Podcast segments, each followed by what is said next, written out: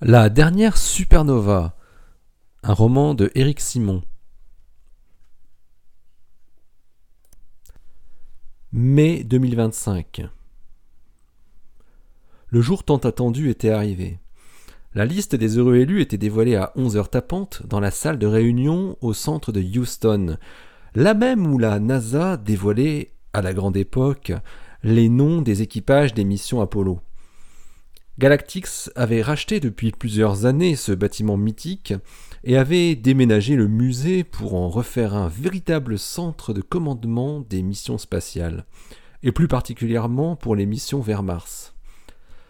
Les centaines d'apprentis astronautes n'étaient pas invités à se rendre sur place, c'était inutile, puisque la liste des recrutés qui auraient la chance de pouvoir suivre l'entraînement intensif était mise sur le réseau au même moment.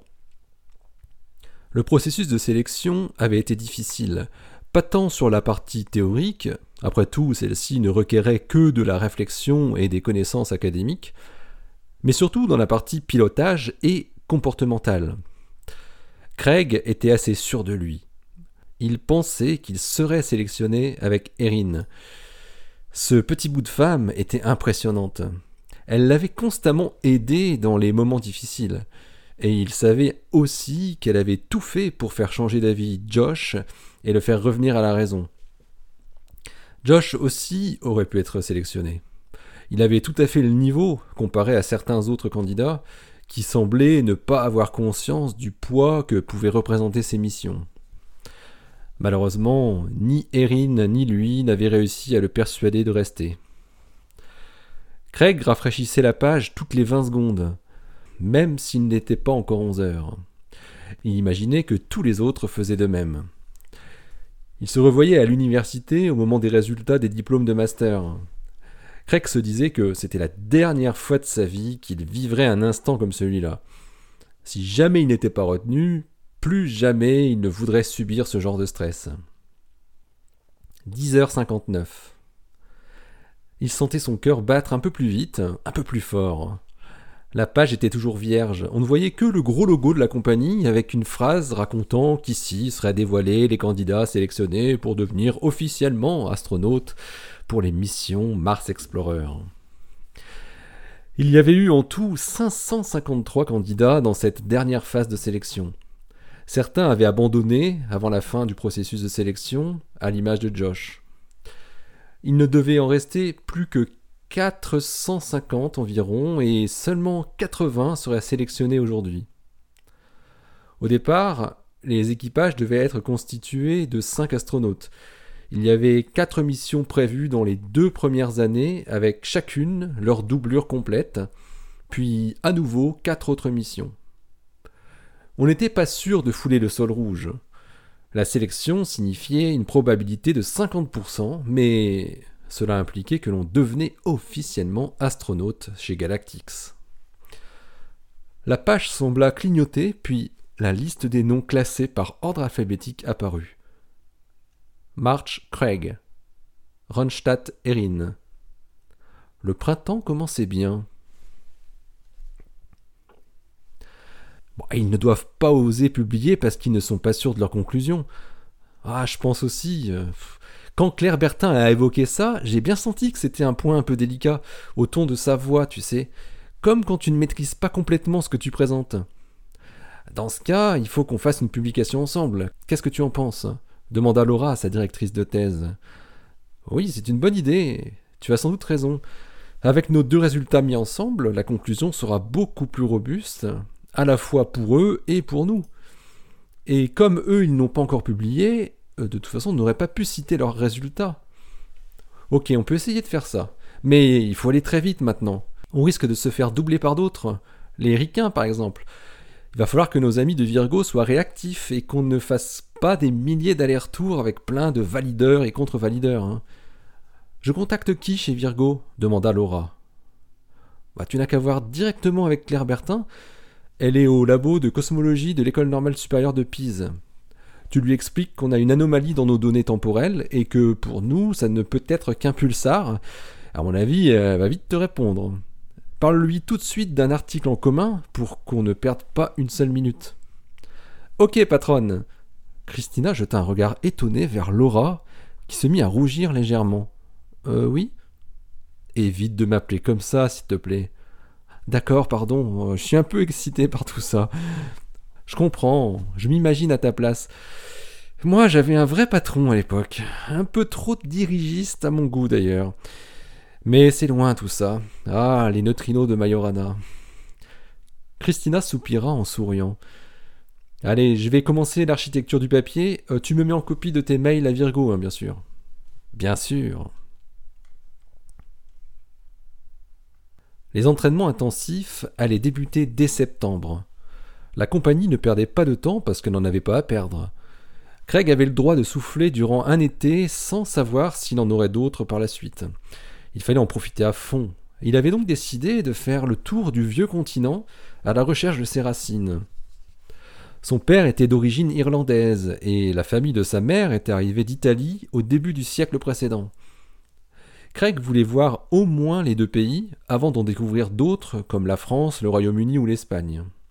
C'est au début du mois de juin qu'il arriva à Dublin. L'atmosphère y était très agréable.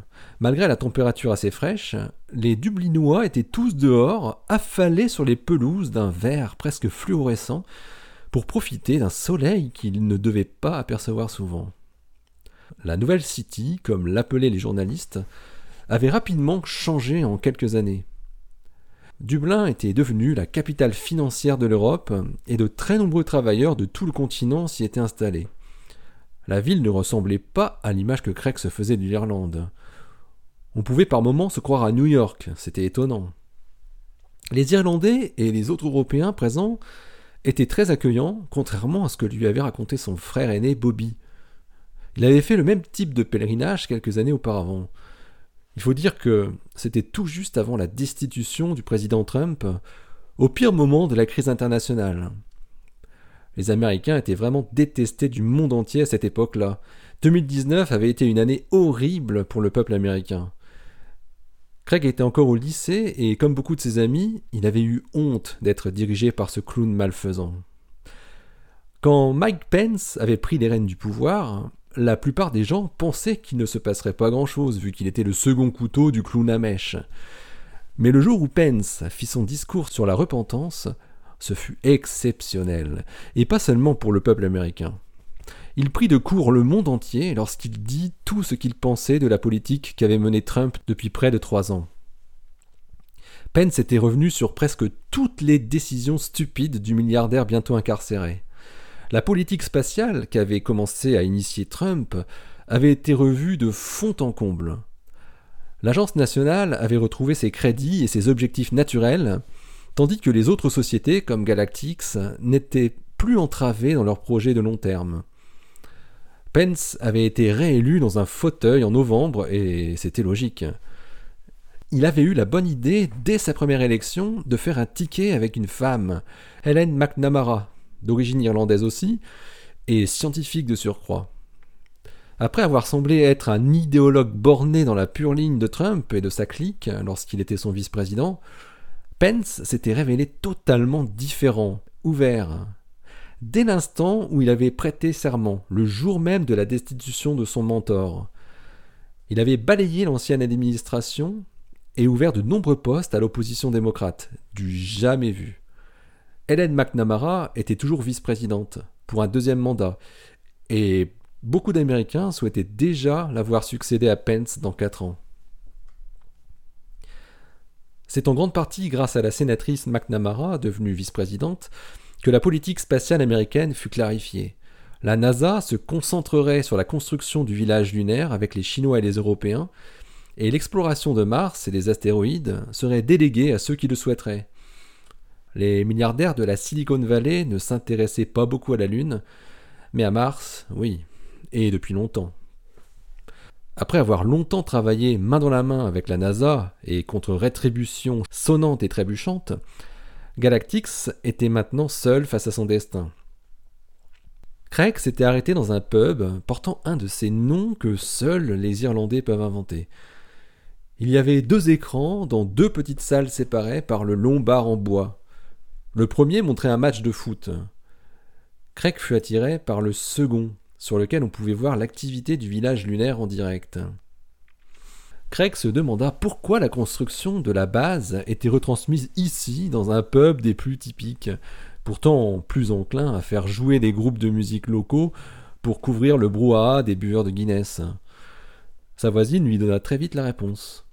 Parmi l'équipe de l'ESA présente actuellement dans le village, se trouvait l'astronaute national John McMurphy, qui était devenu une idole dans toute l'Irlande le premier Irlandais à fouler le sol de la Lune.